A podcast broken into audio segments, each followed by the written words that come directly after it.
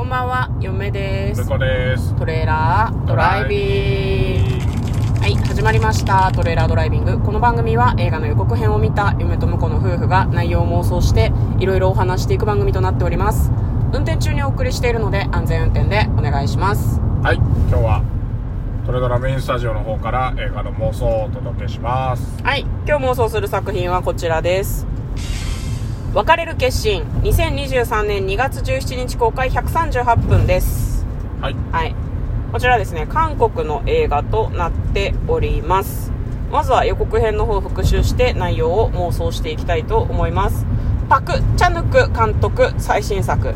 なんかね、こう岩山があるんですけど、そこからなんか登ろうとしてたのかな男性がこう滑落する。うん、で、まあ、下にいる、これは刑事さんなのかな？それともたまたまその場に居合わせた人なのかわかんないですけど、頂上から滑落したようだ、みたいな話をしています。で、その人には奥さんがいたみたいで、その奥さんにね、その話が告げられるんですね。で告げた時に奥さんに、びっくりしたでしょ？っていう風に言うんですけど、その瞬間に奥さんは笑うんですよ。怪しいよね。旦那さんが滑落して死にましたって言ったら、似合って笑っちゃうのはちょっとなんか、どう？うん 怪しいよね。うん。で、まあその、怪しいですよはいね。で、まあその美しき容疑者という風に彼女が出るんですけど、で、彼女を取り調べしてるのが、まあその刑事さんなんだけど、生真面目なはい、人らしいんですね。で、まあなんか、こう、二人が、こう、取り調べをすればするほど、なんかだんだんこう距離が近づいていくみたいな感じなのね。まあ、生真面目な刑事さんなのになんで容疑者とってちょっと嫁は思うんですけど。で、なんか煽りのコメントとして今年最もロマンティックとかいろいろ出るんですが、えー僕は完全に崩壊しましたっていう風にこうなんか雪が降ってる中で言うんですよね。で、最後にテロップ、タイトルですね。別れる決心はい出るんですけど。うん、じゃあまあ内容の方、ここから妄想していきましょう。トレーラードライビング。はい。はい。なんか、崩壊したのに別れる決心するの？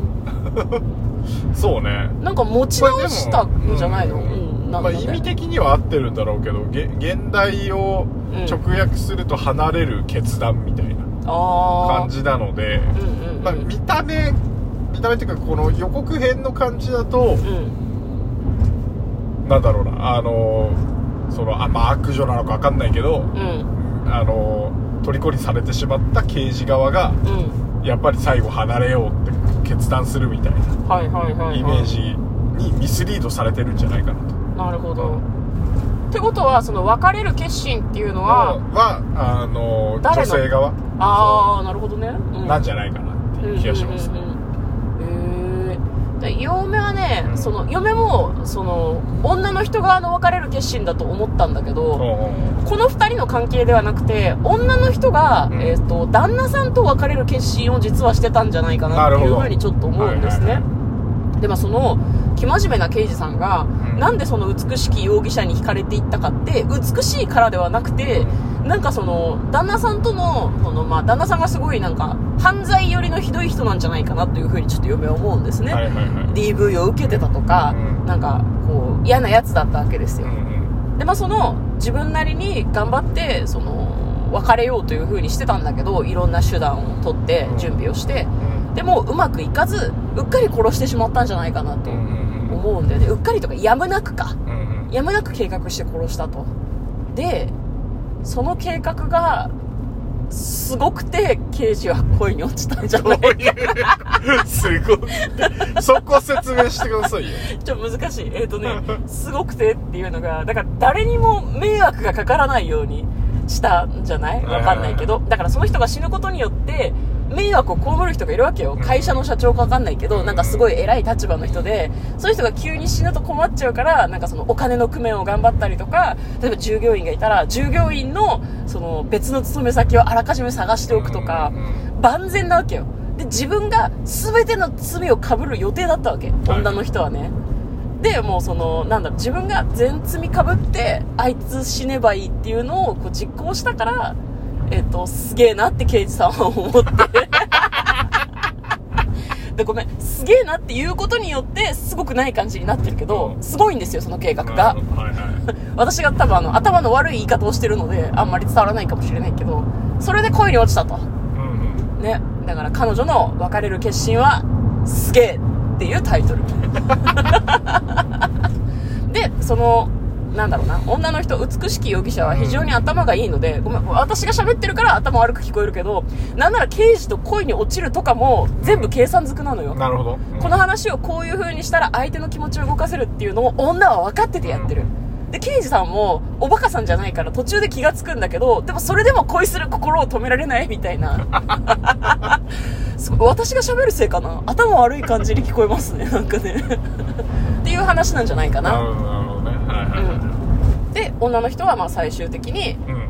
あの、自分が全部罪被るようにできてて、実際自分がやってるから、もう有罪なんです私がっていう、調べることはありませんみたいな感じで、まあ、刑務所に行くみたいな。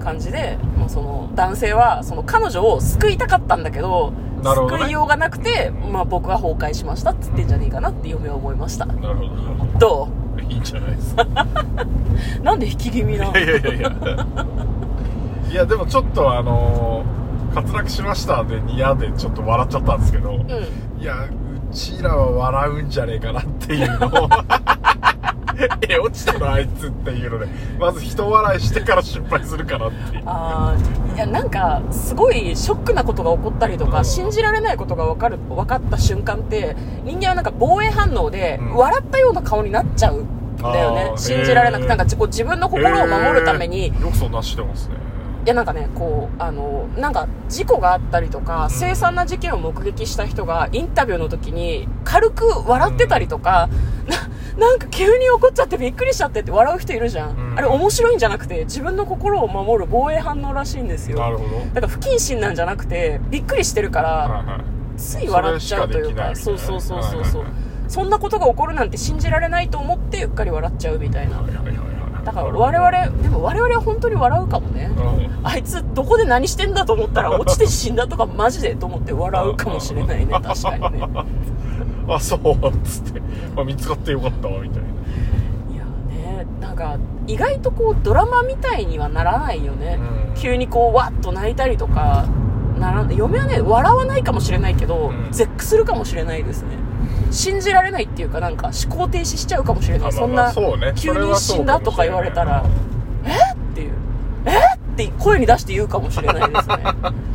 ちょっとねどうしても面白寄りになっちゃうけど、うん。意外と本当の反応ってそういうもんなんかもしれんね。なるほど、まあせいぜい笑わないように気をつけな。はい。犯人だと思われるよ。あマジっすか？あなたが縄を切ったんです。でも向こうはさ私がさロッククライミングとか絶対しないって分かってるから、うんなんか怪真剣に言ってね誰かに殺されたんじゃないかって思ってあいねつあんなとこ行かないっすって、うん、ロッククライミング絶対行かないっす。山を憎んでたんでって言ってねちゃんとね。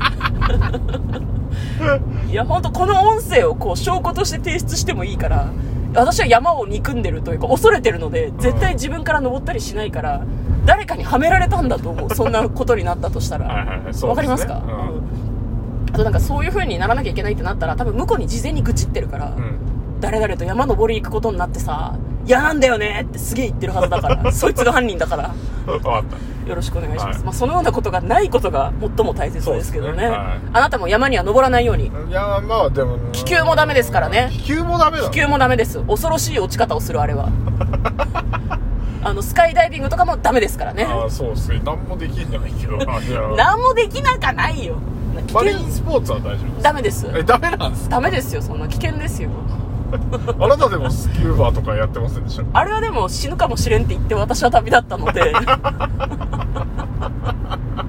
はいということで、え今日はですねえー別れる決心について、えー妄想をしたりなどしてみました。嫁とトレーラードライビングバッタね